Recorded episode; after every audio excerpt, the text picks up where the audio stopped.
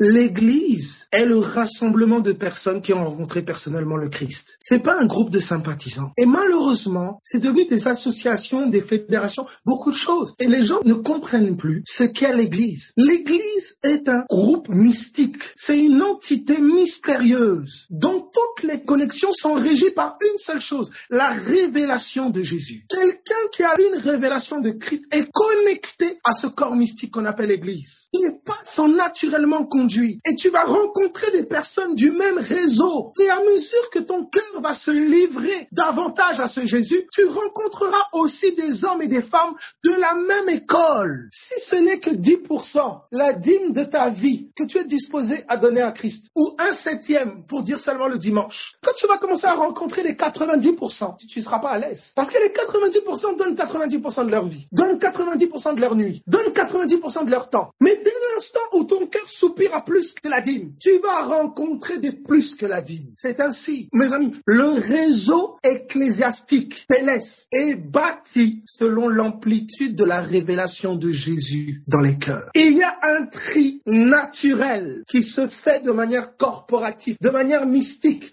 feel surnaturelle par rapport à notre attachement à Christ. Tu as faim de tout cœur de Jésus. Écoute-moi, tu es intégré au réseau de Christ. Le réseau de Christ, c'est pas GoToMeeting. Ça a à voir avec un, corps de Christ mystérieux dans lequel Dieu est en train de greffer. L'église ne peut pas être bâtie par un homme. L'église ne se construit pas parce que tu vas chercher à quelqu'un, tu lui dis Jésus, je t'aime et tu l'amènes dans un bâtiment. L'église se construit pas parce que tu as des idéaux, tu as des, t'as, des pensées philosophiques dans la tête, tu viens au milieu de groupes de gens et puis tu étales tes philosophies. C'est pas ça, mon ami. L'église est la connexion surnaturelle à une famille céleste. On t'intègre dans une famille. Ce réseau-là, c'est pas un réseau que tu peux inventer. C'est un réseau qui vient à ta rencontre parce que le Christ se révèle en toi. C'est naturel. On cherche pas l'église. L'église vient à nous parce que Christ se dévoile en nous. Il y a des symptômes qui témoignent que quelqu'un est branché à ce réseau. L'amour du corps, la soif de prière, la soif de Jésus, la soif de consécration, la soif de comprendre les choses spirituelles, comprendre les choses d'en haut. Il y a une soif